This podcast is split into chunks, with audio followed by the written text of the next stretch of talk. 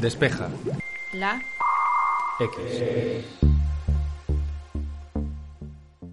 Pues aquí estamos, 24 de diciembre de 2020. Cuesta entonar el fun fun fun en un año que ha sido de todo menos atípico. En enero no podíamos ni imaginarnos el vuelco que iba a dar el mundo a causa de la pandemia mundial y en este podcast hemos repasado en muchas ocasiones el impacto que ha tenido desde diferentes ángulos. Obviamente el COVID-19 ha sido el absoluto protagonista de este año, pero en Despeja la X también hemos analizado muchos productos y tendencias. Por este motivo hemos invitado a gran parte del equipo de Sataka para que nos cuenten cuáles han sido para ellos los momentos tecnológicos de este año que termina. Esto es Despeja la X, mi nombre es Santi Araujo y comenzamos.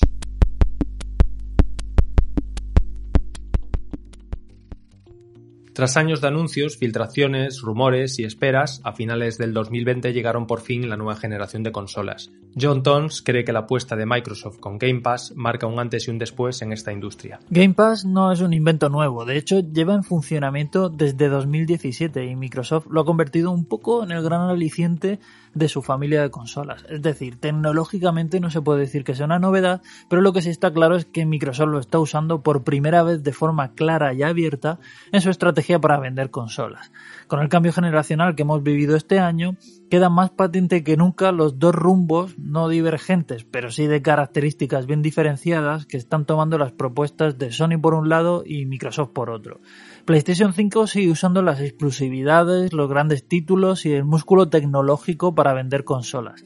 Xbox Series X y Series S, por otra parte, apenas han presentado títulos exclusivos y desde luego, y después de que el nuevo Halo se retrasara a 2021, ninguno para el momento del lanzamiento. Todavía está por ver qué pasa con franquicias importantes de Microsoft y sobre todo con su compra de grandes estudios como Bethesda que pueden dar pie a exclusividades muy potentes en un futuro, pero el peso lo están poniendo ahora mismo en Game Pass. Un catálogo impresionantemente amplio para todos los gustos, rebosante de juegos que van de triples A a productos indie y que ocasionalmente recibe inyecciones como el catálogo de Electronic Arts muy reciente y que deja bien claro que puede que no sea una novedad, pero Microsoft quiere usar el servicio como bandera. Además, también en, 2020 hemos visto ya en funcionamiento Xcloud, que es el Game Pass en la nube. En principio en móviles Android, pero que se irá viendo en otros dispositivos. Y que deja clara también la intención de descentralización de los juegos por parte de Microsoft, que sí que puede ser una perspectiva en términos tecnológicos más avanzada que la de Sony, que simplemente pues, ha pisado el acelerador en términos de sofisticación técnica. En cualquier caso, esta nueva batalla de consolas acaba de empezar y veremos cómo evoluciona, pero lo que está claro es que en esta guerra, en las trincheras de Xbox, está instalado el Game Pass. También a finales de 2020 ocurrió algo un tanto impensable hace unos meses, con Bitcoin superando su máximo histórico. Alejandro Nieto nos habla de este nuevo récord de la criptomoneda por excelencia. Bitcoin ha vuelto a estar de moda en 2020. En diciembre de 2017 llegó a tocar su máximo histórico y después tuvo unas caídas considerables. Después de los máximos podemos recordar casos dramáticos de gente que se endeudó para invertir en algo que parecía seguro y sobre todo muy muy rentable. Pero la jugada salió mal, ya que durante los últimos tres años ha habido subidas y bajadas, pero siempre muy por debajo de los niveles que marcó en 2017. Hasta ahora. En 2020, Bitcoin ha sufrido un rally alcista desde que tocara los mínimos de marzo. En dicho mes llegó a colapsarse un 50% en un día, y desde entonces hasta el 30 de noviembre subió un 400%. Esto hizo que en dicho día tocara su máximo histórico, 19.850 dólares por Bitcoin. Después de ese día bajó un poco, pero de nuevo hace unos días, el 16 de diciembre, llegó a superar la cifra de 20.000 dólares por Bitcoin, acumulando una subida desde esos mínimos de marzo de un 500% y desde principios de año un 300%.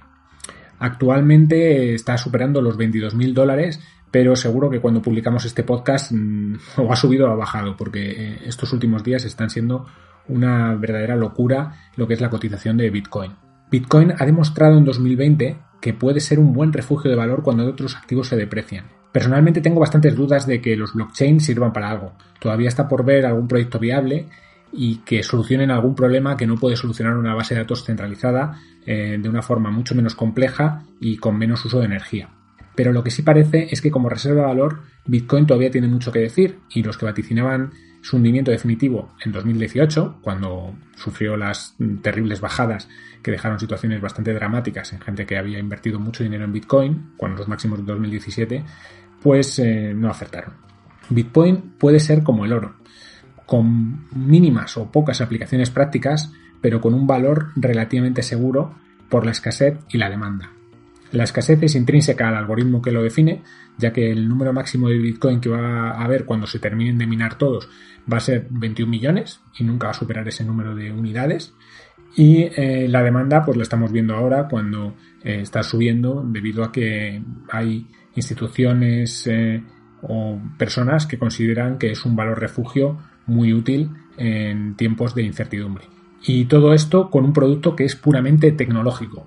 Es el Bitcoin en formato físico no existe, es parte de, una base de datos descentralizada protegida por criptografía y bueno, pues es, un producto tecnológico desde luego muy interesante y a tener muy en cuenta en los próximos años. Este año también ha sido clave para Apple, ya que han lanzado sus primeras Macs con el procesador M1. Es un paso muy importante en su línea de ordenadores portátiles y de sobremesa, y Javier Pastor nos recuerda el porqué. Es cierto que en muchos planos y en muchos aspectos el 2020 ha sido un año bastante trágico, pero en el ámbito de la tecnología, desde luego, ha sido un, año con muchísimo movimiento. De todo lo que hemos vivido, que ha sido mucho, yo diría que uno de los más, de los, bueno, de las noticias o de los, de las revoluciones más destacadas ha sido la que plantea Apple con la salida de sus nuevos Mac, de sus equipos tanto portátiles como sobremesa, con los, con sus propios procesadores basados en arquitectura ARM, lo que ellos llaman Apple Silicon, y que plantean, como decía, una, una revolución brutal no solo para la propia Apple, que da un salto tremendo respecto a Intel, sino para toda la industria de la informática que hasta ahora, que hasta ahora estaba un poco eh, anclada en un paradigma que, Apple ha hecho que se tambalee. De repente eh, no todo es Intel o no todo puede ser Intel y AMD y las cosas pueden cambiar mucho en el futuro si otros fabricantes del mundo tradicional del PC con Windows acogen ese paradigma y esa filosofía ARM que parece tener mucho sentido también en equipos de sobremesa y en portátiles. Apple lo venía, bueno, apuntando desde hace unos años cuando los primeros procesadores Apple AXX, desde que los metió en el iPhone y luego los metió en el iPad, empezaban a ser realmente potentes y empezaban a, ser comparables a muchos procesadores de, de portátiles e incluso de sobremesas fabricados por Intel y AMD y en la salida de estos procesadores se ha producido lo que, bueno, lo que todos más o menos eh, esperaban los que tenían esos análisis previos, y era que el rendimiento de estos procesadores es espectacular y que también su eficiencia es algo asombroso comparada con la que tienen procesadores de Intel y AMD. Ahora mismo hay pocos productos por los análisis que hemos visto independientes que se puedan comparar a lo que ha sacado AMD, perdón, a lo que ha sacado Apple y todo lo que lo que se ve ahora lo mejor de todo es que es la primera generación, es el primer procesador que saca Apple, es un procesador que hasta cierto punto puede ser considerado modesto y que da pie a que Apple aquí solo pueda crecer y hacer cosas mejores. El margen de maniobra, desde luego, parece mayor del que tienen fabricantes tradicionales como Intel AMD en la arquitectura x86, Intel con muchos problemas por la escala de fabricación que no logra reducir de forma, bueno, sólida y AMD que sí que ha dado un salto gracias en parte a, ese, a esa, bueno, esa forma de, quedarse un poco dormido de Intel, de quedarse dormido en los laureles, AMD ha logrado dar un salto y es ahora mismo pues un poco la que parece que estar, estar planteando cara con su arquitectura Zen 3, con sus procesadores tanto para sobremesa como para portátiles. Y en ese sentido veremos qué puede dar de sí la arquitectura tradicional, la de siempre, la que teníamos siempre en los portátiles y la que plantea Apple con los procesadores ARM. Bueno, esa apuesta también existe en equipos Windows, pero por ahora ha sido muy descafinada con procesadores, bueno, muy modestitos y que no han realizado, no, que no han cumplido las expectativas y la promesa que, se esperaba. Apple sí lo ha hecho y ahora diría que la jugada es de los fabricantes de PCs tradicionales. Javier Jiménez ha aparecido este año en numerosos episodios de este podcast y nos ha ido ayudando a comprender cómo es el virus del COVID-19, sus efectos y, sobre todo, el avance de las diferentes vacunas. En esto me temo que no voy a poder ser muy original, porque si hay una cosa que ha cambiado radicalmente, no solo el mundo a nivel macro, sino también nuestra forma de comportarnos de manera cotidiana, nuestra vida normal, eso ha sido el coronavirus, ha sido la pandemia y el COVID-19. Por eso cuando alguien me pregunta, Javi, un momento tecnológico, un, evento científico que haya cambiado, o, o por mejor dicho, sin el cual no podamos entender 2020, eh, claro, la cabeza se te va directamente a algo relacionado con la pandemia. Eso no quiere decir que no haya habido otros eventos científicos, otros descubrimientos muy interesantes. Hemos, no sé, me vienen a la mente algunos que, que realmente en un año normal podían ser muy, muy, muy significativos. Al fin y al cabo, por ejemplo, hemos descubierto cómo se eh, de dónde venían las ondas rápidas de radio, ¿no? Que eran unas señales que venían del espacio, nos ha tenido muchos años dándole vueltas, siendo un rompecabezas, incluso algunos señalaban que era una señal muy clara de que había vida inteligente fuera de la Tierra. Al final no ha podido ser así. También se han encontrado eh, una eh, evidencia, bueno, bastante interesante sobre cómo funciona la cognición en aves, ¿no? Que permiten redibujar de una manera o de otra muchos de los prejuicios antropológicos que tenemos sobre la conducta animal y su diferencia con la conducta humana. También tenemos, sin ir más lejos, las nuevas tecnologías CRISPR, eh, ¿no? es decir, las de edición genética que hemos hablado durante mucho tiempo, que de hecho este año se han llevado el Nobel, olvidando, por cierto, a Francis Mójica, ¿no? el, español que, que contribuyó de manera decisiva a su descubrimiento. Y, estas tecnologías han conseguido ya y están empezando a curar a gente de manera sistemática, a generar tratamientos que son, bueno, pues la verdad es que eh, eh, revolucionario. durante los próximos años vamos a ver cómo la medicina va a cambiar de manera muy significativa. Pero claro, si hay que escoger algo, solo un momento, solo una tendencia que realmente marque la diferencia en 2020, yo creo que claramente es el advenimiento de las vacunas contra el coronavirus. Cuando empezó la pandemia, bueno, hace ya casi un año, eh, la verdad es que la mayor parte de científicos no tenía ninguna confianza en que llegara diciembre y tuviéramos eh, vacunas, ¿no? Mucho menos que ya hubiéramos vacunado a millones de personas con estos niveles de eficacia y de seguridad. Esto ya de por sí da, una buena medida de lo que, de la dificultad que tenía eh, la tarea, pero como por ejemplo ha señalado la revista Science, que de hecho ha, nombrado a las vacunas como el evento científico del año en 2020, lo que hemos visto va más allá de eso, porque nunca hasta la fecha tantos competidores, ¿no? Financieros, farmacéuticos, investigadores han colaborado de forma tan rápida. Nunca hasta la fecha se han hecho ensayos clínicos de este tamaño y con esta ambición. Nunca hasta la fecha se ha movido tanto dinero, los gobiernos han puesto tanto de su parte, los científicos han trabajado tanto en equipos tan amplios para combatir una sola enfermedad infecciosa. Y en este sentido, ¿no? Eh, eh, eh Maya del hallazgo tecnológico, más allá de, la proeza técnica, lo que nos da es, también como decía la revista Science, una inyección de esperanza, ¿no? Porque eh, eh, incluso en estos periodos, ¿no? Incluso cuando surgen problemáticas que son capaces de parar el mundo y dejarnos en suspenso, eh, la ciencia ha demostrado que puede sobreponerse, que trabajando, que esforzándose, que si todos vamos a una, y a una de verdad, podemos conseguir cosas increíbles. Y bueno, yo creo que no hay mejor manera de acabar 2020 que con esta pequeña dosis de esperanza, ¿no? Que las cosas se podrán poner muy mal, pero si luchamos, si trabajamos juntos, podemos conseguir salir del bache. Seguimos con el coronavirus y Andrés Morte ha elegido a las aplicaciones de rastreo como uno de los grandes cambios implementados en los últimos 12 meses. De entre las muchas novedades tecnológicas que han llegado a nuestra vida por la pandemia, pocas tenían un potencial tan disruptor como las aplicaciones de rastreo. La idea de que llevando una pequeña aplicación en el teléfono móvil conectada al Bluetooth podíamos acabar con la cadena de contagios y facilitar eh, la vida de los rastreadores. Lamentablemente las cosas han salido un poco más eh, distintas de lo que podrían esperar los abanderados de las aplicaciones, fundamentalmente por dos motivos que entroncan bien con gran parte de los problemas que, tiene la tecnología a, corto y medio plazo, que son los condicionantes sociales y, políticos. Al final lo que hemos visto es que en Europa especialmente, tanto en Francia como en España, como incluso un país tan pequeño y también mallado socialmente como Islandia, muy poca gente ha utilizado la aplicación de rastreo. El primer motivo es porque no es obligatoria. Entonces, el potencial beneficio que podría haber tenido no ha existido porque la gente sencillamente ha preferido no bajárselo por una amplia variedad de motivos. Temor a la privacidad, desinterés, escepticismo, vagancia, falta de información, lo que fuera. Pero ahí se ha visto como una herramienta tecnológica que idealmente sí funciona muy bien, no ha logrado permear en la sociedad porque bueno, la tecnología sigue encontrando ese tipo de barreras que impiden que, avance en ese sentido que, o que se impregne bien en la sociedad. Y mm, por otro lado hemos tenido la experiencia contraria en los países asiáticos, donde eh, sí ha funcionado muy bien y sí se ha visto que tiene una, gran capacidad para impedir los contagios. Esto ha sido muy claro en China, donde fue obligatoria prácticamente desde el primer día. Ha funcionado muy bien en Corea, donde el gobierno tiene una serie de, de legislaciones que permiten eh, tomar datos de, de, las compañías de telecomunicaciones y, cruzarlos para saber quién se ha contagiado. Y ha funcionado muy bien en Singapur, en Hong Kong y, en otros lugares.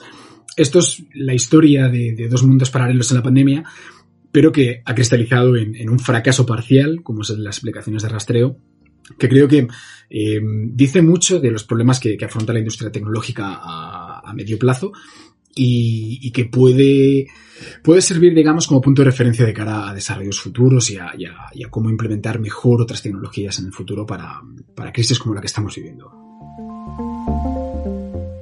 Si estamos hablando del coronavirus, no podemos olvidarnos del abrazo repentino al teletrabajo. Javier Lacorte nos cuenta cómo se han tenido que adaptar las empresas en los últimos meses para seguir desarrollando su actividad sin ser de manera presencial. En 2019, en España, solo trabajábamos en remoto el 4 o el 5% de la población ocupada, es decir, que lo hacíamos de forma continuada o al menos la mitad de los días. No es que fuera una cosa nueva, pero sí era una especie de rareza todavía, tanto los trabajadores en remoto en sí como las empresas que lo toleran o lo incentivan o lo hacen imperativo, según el caso. Y aunque en 2019 ya teníamos, y sobre todo en España, unas conexiones de fibra muy buenas y el estado de la tecnología, el mercado de portátiles, etcétera, también facilitaba mucho un modelo así, en 2004 quizás tenía limitaciones, pero ahora es mucho más viable.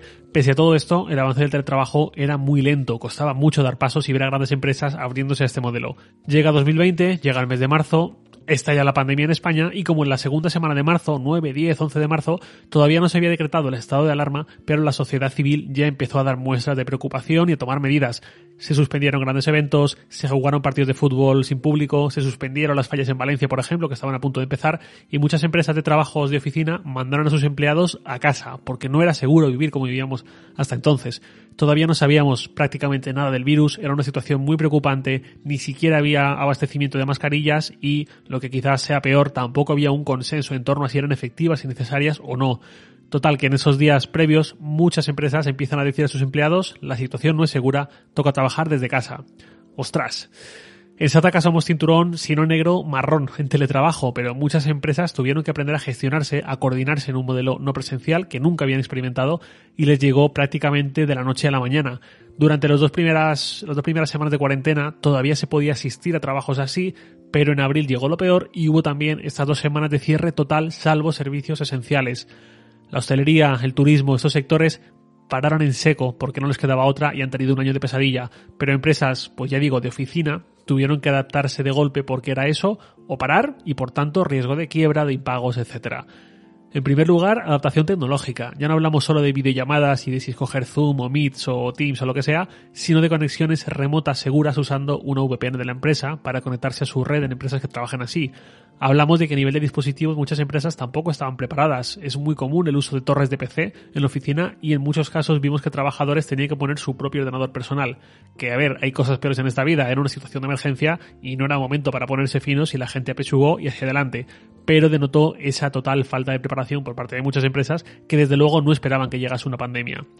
Pero luego hay más implicaciones para el trabajo en remoto que van más allá y son más importantes seguramente que las tecnológicas. Y hablo de la filosofía del trabajo y la adaptación que requiere el paso a un modelo remoto. En primer lugar, te falta contexto, a ti y a todos los demás. En una oficina hay señales sutiles, como el que tiene cara de cabreado y está porreando el teclado toda la mañana, o el que está todo el día al teléfono, o el que mmm, está medio relajado, o el que simplemente no tiene un buen día. Eso en un Slack, en un Teams, es mucho más difícil de ver y ese contexto ayuda a entender si es momento para pedir tal cosa o requerir a una persona, o si no. De la misma forma que si tú necesitas algo de un compañero que está a 6 metros, pues te acercas a él, le preguntas si le puedes interrumpir y le comentas. Y hay una sincronía cuando se trabaja en remoto se tiende a la, comunicación asíncrona, donde quizás te puede responder al momento o quizás no, y no tienes forma de ver que esa persona en ese momento está liada o no. Por eso, por ejemplo, en Slack, cuando alguien está haciendo una llamada usando la plataforma, aparece el icono de un teléfono junto a su nombre para que sepas que le pillas mal en ese momento.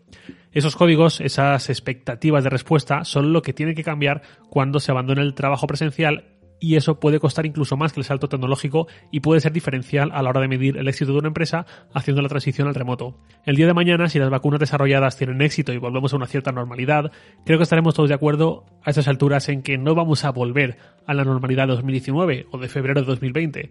Hay cosas que van a cambiar ya para siempre. Veo utópico pensar que el teletrabajo va a ser la nueva norma y todas las empresas van a estar felices con él.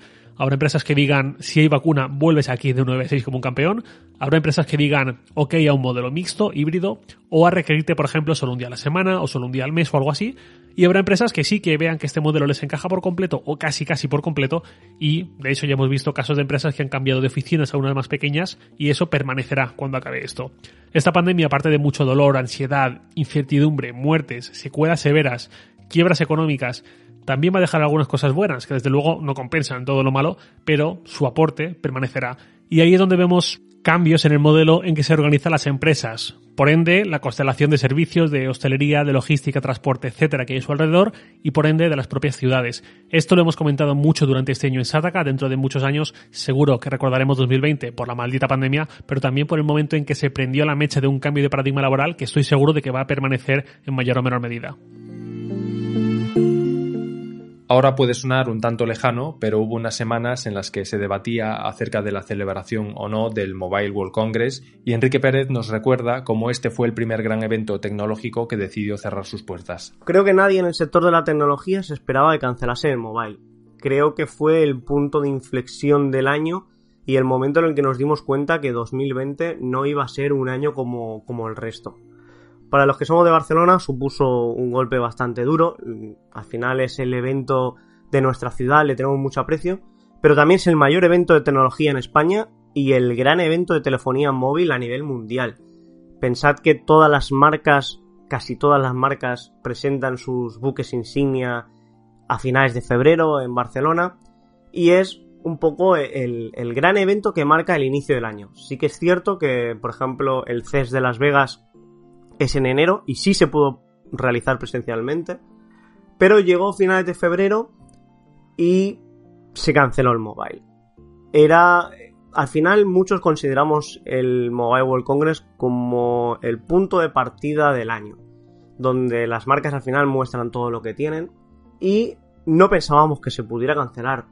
Al menos personalmente, yo era bastante escéptico de que algo tan grande se cancelase por lo que era un virus poco conocido que llegaba de China y de alguna manera pensábamos que no nos iba a afectar, que engañábamos, que engañados estábamos. Fue la conciencia de que la pandemia eh, iba a afectar nuestras vidas e iba a tener un impacto muy grande en el mundo de, de la tecnología también. A menos de dos semanas de que empezara el evento, marcas como LG o ZTE cancelaron su asistencia y provocó un efecto dominó espectacular donde día tras día marcas se iban dando de baja. Mm, los organizadores lo veían como algo que, que se escapaba a sus, a sus manos, pero de alguna manera eh, ese efecto dominó acabó provocando que incluso las grandes compañías de telecomunicaciones, las que al final llevan el peso del evento, también se dieran de baja llegó un punto en el que la GSMA se tuvo que reunir junto con grandes operadores como Telefónica, Orange y Vodafone, que al final son sus grandes patrocinadores, y finalmente tomaron la decisión de, cancelar el evento eh, por, por, motivo de fuerza mayor. Fue un momento de, de qué va a pasar ahora. Em, tuvo una repercusión enorme, eh, tanto a nivel de la ciudad al final el mobile es una fuente de ingresos impresionante y también por todas las pequeñas empresas que aprovechan el evento para presentar sus, sus trabajos. La cancelación del mobile fue como el inicio de lo que veríamos en el resto del año. Pasamos de grandes eventos donde todos los periodistas, medios, expertos, todos acudían a conocer las novedades tecnológicas a eventos virtuales, presentaciones virtuales, donde, donde al final lo cubríamos desde casa. Fue un cambio de, paradigma. Creo que la cancelación del mobile fue como el punto que, cambió lo que, lo que veríamos. Por ejemplo, la presentación del Samsung Galaxy S20 sí que fue presencial, porque se realizó en Nueva York antes del mobile, pero la del Huawei P40 sí que ya se hizo de manera virtual. Normalmente era en París y un par de semanas después del mobile decidieron hacerlo ya de manera virtual. La pandemia había llegado y todas las marcas tuvieron que de alguna manera rehacer su calendario. Muchos fabricantes tienen en Barcelona a finales de febrero la fecha marcada y tuvieron que reestructurar eh, su catálogo de presentaciones. Mm, después del Mobile se canceló también el E3, se canceló el Salón de Ginebra, el Computex. De alguna manera, todos los grandes eventos eh, vieron lo que había ocurrido con el Mobile World Congress y decidieron adaptarse. Con eventos online, presentaciones virtuales, más ágiles, probando nuevos formatos, algo que también ha derivado en que veamos más presentaciones. Por ejemplo, Apple solía hacer un par de presentaciones al año presenciales y este año ha decidido hacer más. Al final el hecho en sí de que sean virtuales también les permite más flexibilidad. Pero lo que vimos o donde tuvimos conciencia fue con la cancelación del mobile, un evento al que le tenemos los periodistas en España de tecnología bastante cariño y que no se pudo hacer. Esperemos que el año que viene sí que podamos reunirnos, pero lo que aprendimos en ese momento fue que este 2020 podía afectar incluso a los grandes eventos. TikTok es una de esas pocas compañías que pueden decir que el 2020 deja un balance súper positivo. Ana Martín nos cuenta cómo esta plataforma ha crecido de manera espectacular durante la pandemia. Algo que creo que hemos de destacar este año, más que un momento o un lanzamiento concreto, es, eh, es un fenómeno. Y me refiero a TikTok. Esta red social, bueno, para esta red social 2020 creo que ha sido eh, su trampolín, ha sido la chispa que ha encendido la mecha para que acabase de explotar, de reventar en todo el mundo. Eh, bueno, prueba de ello es que hace poco en Chataca, que bueno, pues obviamente hemos hecho un seguimiento de esta aplicación, eh, tenemos podcast, tenemos mm, información de quién la creó, origen, polémicas, etcétera, pues bueno, lo último que hemos sacado es que llega a la tele. Y esto no es algo habitual en una red social, por muy multitudinaria que sea. De hecho, eh, ha llegado a desbancar a YouTube en descargas, que esto no, no es baladí, o sea, YouTube puede que sea una de las plataformas más recurridas para entretenimiento por, digamos, más tipo de públicos y de manera global. Y ha venido TikTok y, y se ha colocado primera en descargas varios meses. Entonces, por esto yo creo que, es uno de los momentos tecnológicos de, 2020, o mejor dicho, un, evento tecnológico del año. Y um, eso lo ha conseguido pese incluso a, polémicas muy fuertes, polémicas en torno a la privacidad, a los datos, acusaciones serias o intentos de bloqueo por parte de Estados Unidos. La fórmula del éxito, pues Mm, haber dado, haber dado en la tecla es que ha sido el despacito de las apps.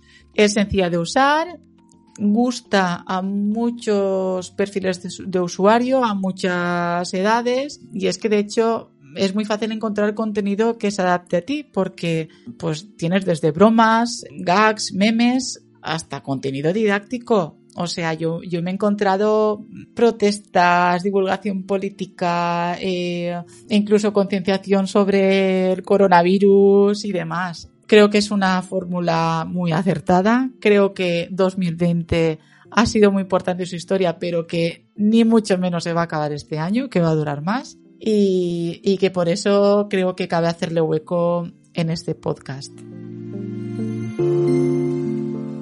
Si Tones elegía a Microsoft y Game Pass, Rubén Márquez cree que la llegada del DualSense para PS5 es el mayor avance del 2020 en cuanto a videojuegos. Un momento tecnológico clave de 2020. Ostras. Es que a nivel de videojuegos ha habido bastante mandanga este año ¿eh? con la llegada de las nuevas consolas. Pero si yo tuviese que quedarme con algo, yo creo que sería el, mando de PlayStation 5, el, el DualSense. Primero porque a nivel de tacto yo tenía muchas ganas de abandonar ya la idea del, del DualShock. Por tamaño y por peso siempre he preferido más el de, el de Xbox. Y este en ese caso pues se, acerca un poco más. Pero a nivel de momento tecnológico es que la mezcla de todas esas funciones que, que tiene el mando, me parecen mucho más interesantes y, y divertidas que pues el tema de tener que los juegos carguen antes o mejores gráficos o cosas así, ¿no? Piensa que estamos mezclando el tema del sonido que, que, sale del mando, que está mucho más trabajado. El tema de la, de la vibración áptica. que hay un momento en uno de los juegos que viene con PlayStation 5 que se pone a llover y notas tú como si estuviese lloviendo en tus manos, ¿no? Es es una auténtica gozada. Y luego está lo de los gatillos adaptativos.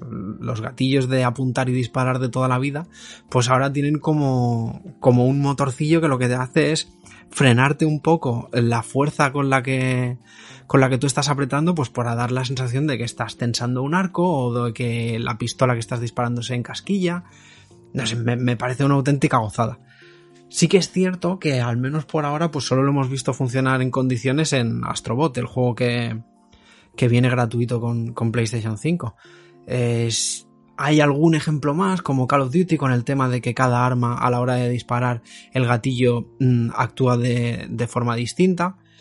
Pero yo creo que es algo que nos va a dar muchas posibilidades, ¿no? De cara a, a futuros juegos, de cara a esa inmersión que siempre estamos buscando y esas ganas de, de que los juegos vayan a más al final los gráficos se nos van a acabar. En el momento en el que pasemos el Uncanny Valley y, ya todo nos parezca raro porque todo es demasiado real, pues llegará un momento en el que tocará tirar por, por otros caminos, ¿no? Para mejorar y ampliar la experiencia. Y yo creo que este, precisamente, el de, bueno, pues trasladar de alguna forma el suelo que estás pisando o cómo se agarran las ruedas a la carretera en un juego de conducción, pues son ese tipo de ideas que transmitidas de otra forma, más allá del sonido que sale de la tele o de lo que ves en, en pantalla, pues es un avance muy a, muy a tener en cuenta. Este episodio lo publicamos hoy, 24 de diciembre, pero es probable que con todo el ajetreo de estos días lo escuches en otro momento. Sea cuando sea, desde Sataka queremos darte las gracias por habernos acompañado durante todo este año y esperamos que este podcast haya servido de compañía y entretenimiento en unos meses tan complicados. Esperamos que el 2021 sea un poco más llevadero y que nos sigas escuchando semana a semana. Nosotros regresaremos dentro de nada, a principios de enero, y hasta entonces te deseamos que pases unas felices fiestas.